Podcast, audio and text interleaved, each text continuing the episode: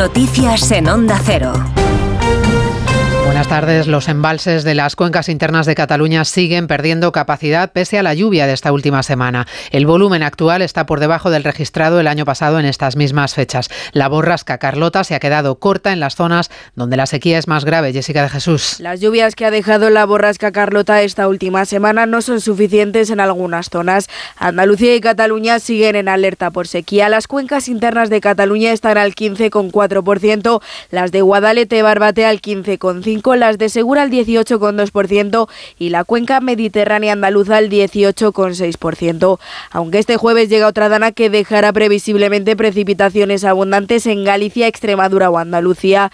La situación es completamente distinta en el norte peninsular, donde los embalses superan ya el 50% de su capacidad. El Cantábrico Occidental se encuentra al 75,5% y el Oriental al 83,3%. El año pasado fallecieron en accidente laboral 721 personas Baja el porcentaje de víctimas mortales, pero preocupan las bajas laborales que se estancan o incluso suben en algunos sectores. Caridad García. Sí, estadística provisional con un descenso de casi el 13% en accidentes mortales en las cuatro ramas de actividad, especialmente significativo en el campo, donde descienden los fallecidos casi un 24%, aunque los sindicatos ponen el acento hoy en la evolución de los accidentes que derivan en baja y que se incrementan, por ejemplo, en el comercio, un 3,5%, o la hostelería y la industria. Precisamente hoy un estudio realizado por el Instituto Valenciano de Investigación Investigaciones Económicas revela que España lidera el absentismo laboral por incapacidad temporal en Europa con un coste en términos de PIB de un 1,4%. En el colectivo autónomo denuncia ATA las cifras son inasumibles. En este caso, además, el número de accidentes con resultado mortal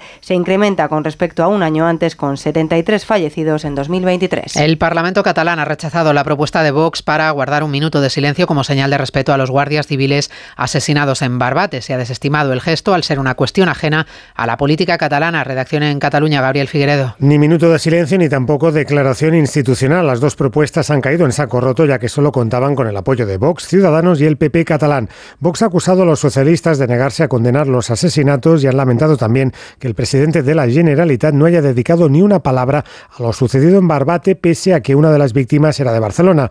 En las redes sociales el PP catalán ha criticado que los procesistas, ha dicho, estén profundamente envilecidos. Por su parte, los socialistas han lamentado la instrumentalización de los cuerpos de seguridad y han recordado que las propuestas no cumplían con el criterio institucional estipulado. Desde el Gobierno hay cierre de filas en torno al ministro del Interior, Grande Marlasca, al que el líder del Partido Popular, Alberto Núñez Feijó, en un acto de campaña en Coruña, ha vuelto a pedir hoy que dimita. No han asumido todavía ninguna responsabilidad por la falta de medios humanos y por la falta de medios materiales que tiene la Guardia Civil y la Policía Nacional en Barbate, en el campo de Gibraltar y en toda la provincia de Cádiz.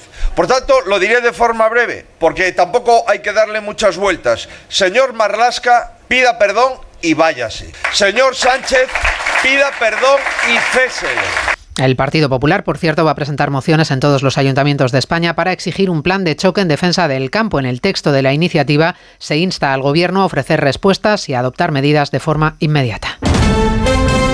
El deporte con Aitor Gómez. Vuelve la Champions, partidos de ida de los octavos de final a partir de las 9 en Alemania, Leipzig, Real Madrid. También se juega hoy a las 9 la ida del Copenhague Manchester City. Mañana turno para la Real Sociedad que visita en París al PSG con Mbappé. Ha confirmado Luis Enrique que jugará mañana. Además, la Liga ha confirmado los horarios de la jornada 28. El viernes 8 de marzo a las 9 de la noche jugará el Barça en Montjuic contra el Mallorca. Y fuera del fútbol, noticia del día en el baloncesto, lista de Sergio Escariolo para la próxima ventana clasificatoria para el Mundial, para el Eurobásquet de 2025. Entre los seleccionados está Ricky Rubio. Así ha explicado el seleccionador la conversación que tuvo con el jugador. Me comentaba románticamente me gustaría que mi primer partido eh, oficial fuera con la selección, porque siento un vínculo especial.